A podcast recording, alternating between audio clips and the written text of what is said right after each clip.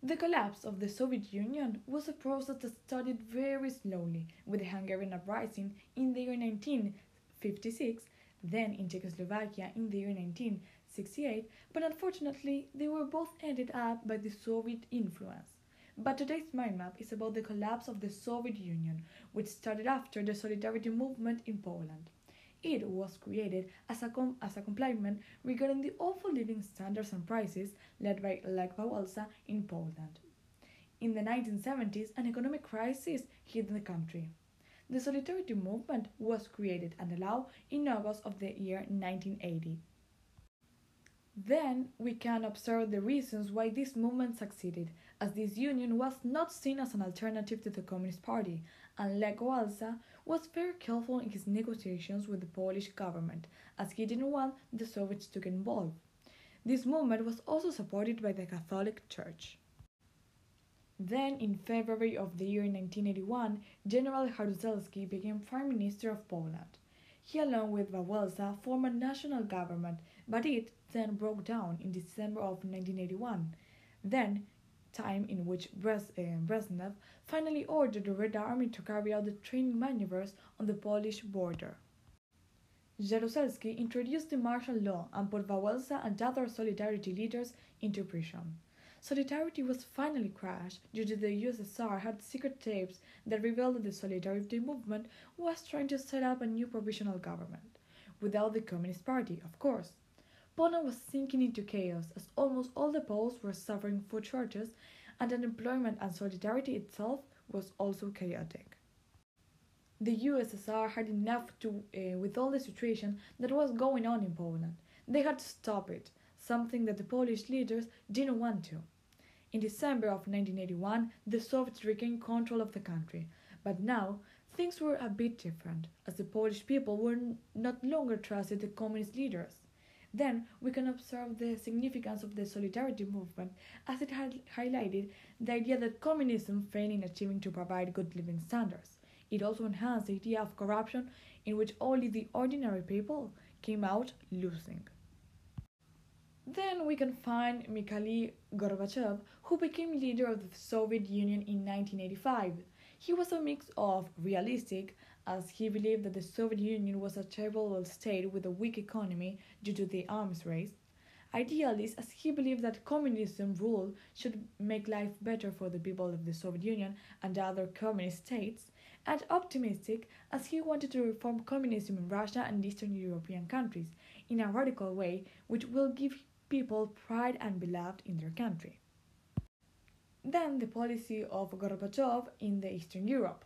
We won't intervene, and you have to reform. The first one, Gorbachev, makes it clear for the countries in the Eastern Europe that it will be responsible for their own fates. Then, the second one, Gorbachev also makes it clear that they needed to reform their countries. The task in Russia and Eastern Europe was to renew communism so as match to capitalism in other areas. Nevertheless, the Warsaw Pact leaders did not believe Gorbachev's ideas. Gorbachev's reforms were glasnost. He called for an open debate on the government policy and honestly in facing problems. Perestroika. In 1987, this program allowed market forces to be introduced in the USSR economy.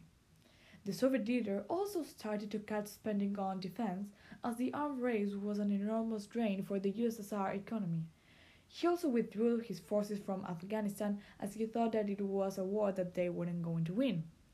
Gorbachev imposed these reforms as well in the, in, in the other Eastern European countries to stop the poor economic conditions and to give the people some sort of hope. In July of 1988, Gorbachev made a speech to the leaders of the Warsaw Pact explaining that he would withdraw his troops, tanks and aircraft from Eastern Europe, and in March of 1989, this leader stated that the Red Army would no longer intervene to impose communism in this same region. Then President Reagan, President of the United States, was introduced. He had a very strict towards the Soviets, he wanted to be more tough with them. But this helped Gorbachev to no longer compete with the US uh, military, and these superpower relationships were improved as the USSR felt less threatened by the Americans, and as a consequence of this, there was less need to control the entire Eastern Europe. Then we can find the satellite countries which make the collapse of the Soviet Union possible. In the year 1989, on March in Hungary, they dismantled the barbed wire fence between Hungary and Austria, which was a not communist nation. Then in June in Poland, free elections were held for the first time since the Second World War. Then in September, many East Germans in Hungary and Czechoslovakia refused to return back to their own country. On October, Gorbachev tells the East German leader to reform the country back, but he wanted to accomplish this by using military force, but Gorbachev refused to this idea. On November, the Berlin Wall was dismantled and the Czech government opened their border with the West and allowed the formations of other parties that were, of course, not communist. On December in Romania, there was a short but bloody revolution which ended with the execution, execution of a communist dictator. And in Hungary, the Communist Party renamed themselves by the Socialist Party and announced that free elections were going to be held in the year 1990. Then, in the year 1990, on March, Latvia leads the Baltic Republic on declaring independence from the Soviets.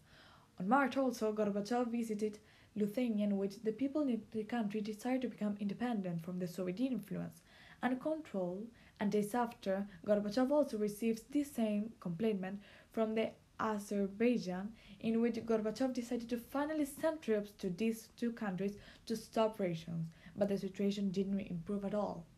On May, Boris Yeltsin was elected as the president of the Russian Republic and believed that the many republics that the USSR made up should become independent states.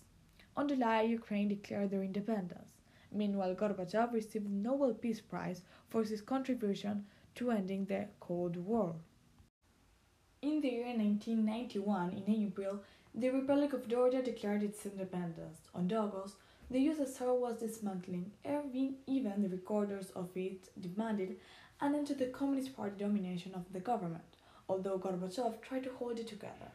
Hardline Communist Party members such as Gorbachev's prime minister, the head of the armed forces, and Dmitry Zhazov and other military officers back up to take over the USSR. They held Gorbachev into prison. They also sent troops and tanks to the streets of Moscow. But unfortunately, the last attempt to save the USSR by the Communist Party had failed, and Gorbachev returned to Moscow. The 25th of December of 1991, Gorbachev announces his resignation and the end of the Soviet Union. Finally, the 9th of November of 1989, the Berlin Wall down took place, in which Helmut Kohl, the Western German Chancellor, proposed the reunification of Germany again. At the beginning, Gorbachev didn't like this idea so much, but after hard negotiation, this was finally achieved, and even Gorbachev himself suggested that Germany could become a member of NATO.